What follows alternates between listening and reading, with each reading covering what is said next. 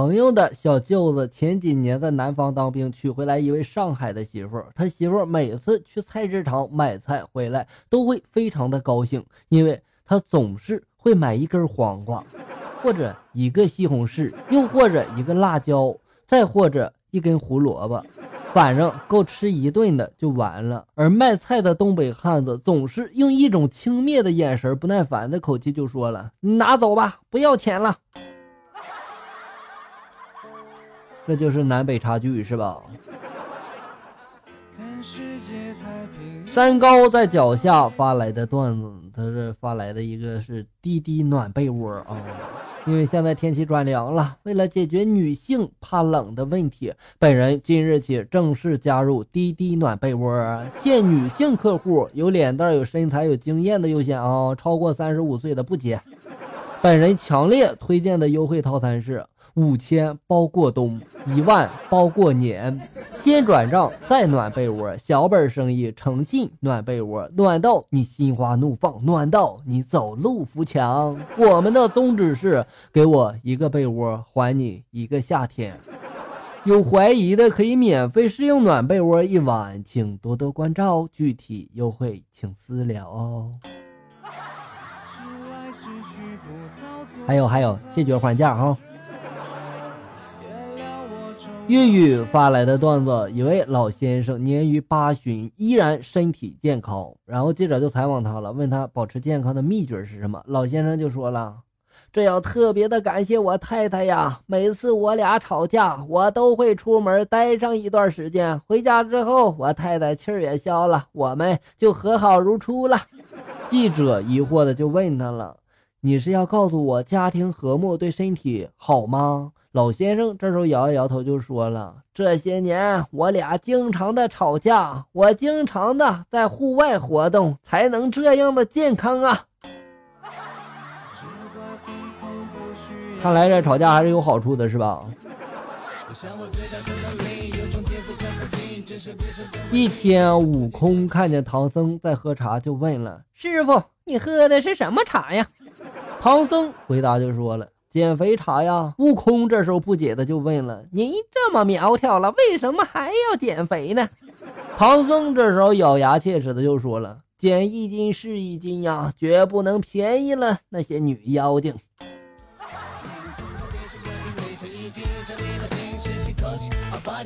监理发来的段子：领导到某监狱视察，然后观看这个犯人歌咏比赛，犯人们集体演唱了《我们是共产主义接班人》，领导是哭笑不得呀。出于礼节，领导还是鼓了掌。犯人们很高兴啊，领导要走了，他们又唱了一首《远方的客人，请你留下来》。可能以后领导再也不会来了，是吧？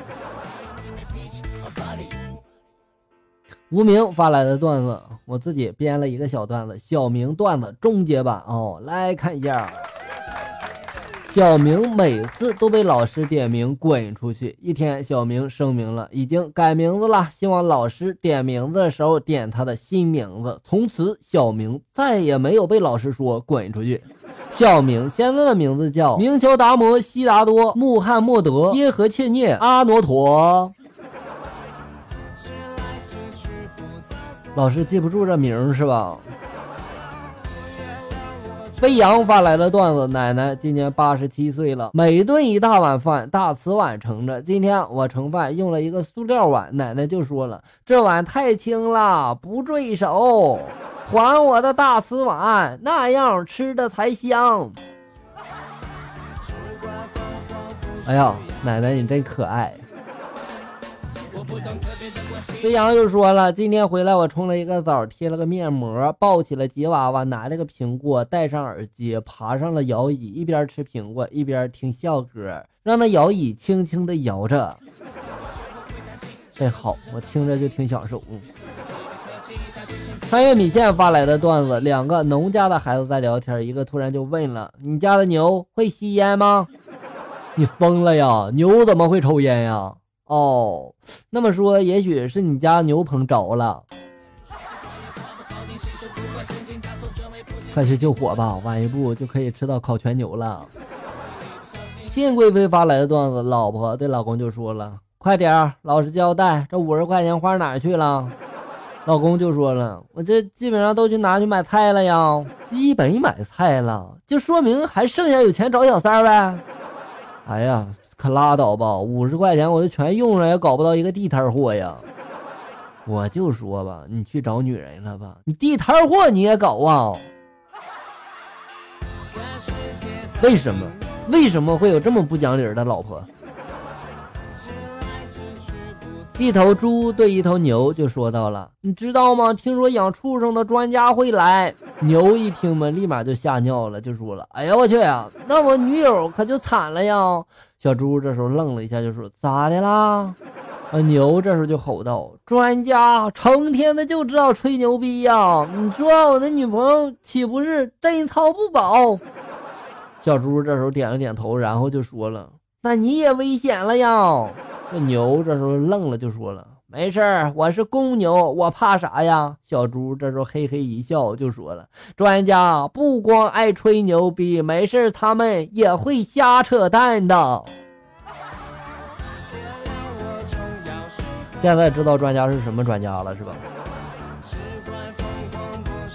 在公司的男厕所里，一个同事就说了：“你放屁怎么又响又亮呀？”另一个同事就说了：“我得了痔疮呀。”同事就问他了：“这有什么关系吗？”另一个同事就说了：“怎么没有关系呀？这吹哨子的时候为什么又响又亮呀？原因还不是那哨子里面有一个小舌头呀？我这个痔疮就充当了小舌头的功能。虽然呢有点恶心，但是这个解释没毛病，是吧？”好了，小人们，本期节目到这里就要结束了。欢迎大家呢关注咱们节目的同名微信公众号“醋溜段子”，上面也有笑哥发布的更多搞笑内容哟。我在这里等你，咱们下期再见。